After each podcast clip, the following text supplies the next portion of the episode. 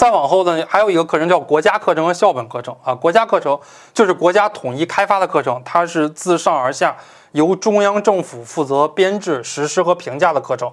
那么校本课程呢，是相对于国家课程而言的，它是一个比较笼统的、比较宽泛的概念。那么不仅局限于本校教师编制的课程，还包括其他学校教师编制的一些课程，以及学校之间合作的一些课程。这个叫做校本课程啊。以前的话呢，课程有三类啊，一类呢叫国家课程，就是由国家编制编制的一类课程，反映整个国家文化的一类课程；还有一类课程呢，叫做地方课程。啊，地方不同的地方它也不一样。你比方说，我是北京人，我当年呢参加北京高考的前一年，哎，它的一个高考题目呢叫做北京的符号。你外地人很难写啊，叫北京的符号。什么是北京的符号呢？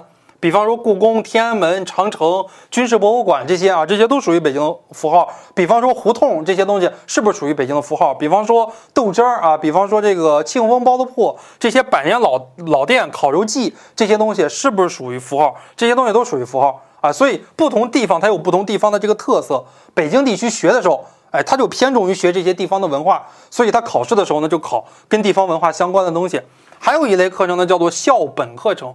校本课程就是以学校为本位的课程，根据本学校的特色。比方说，我当时读高中的时候，我们高中是一个外国语特色高中，哎，就是高一高二的课程里边都加入了一些外教的课程，哎，所以这个就是一些校本的课程，有地方特色的一些课程。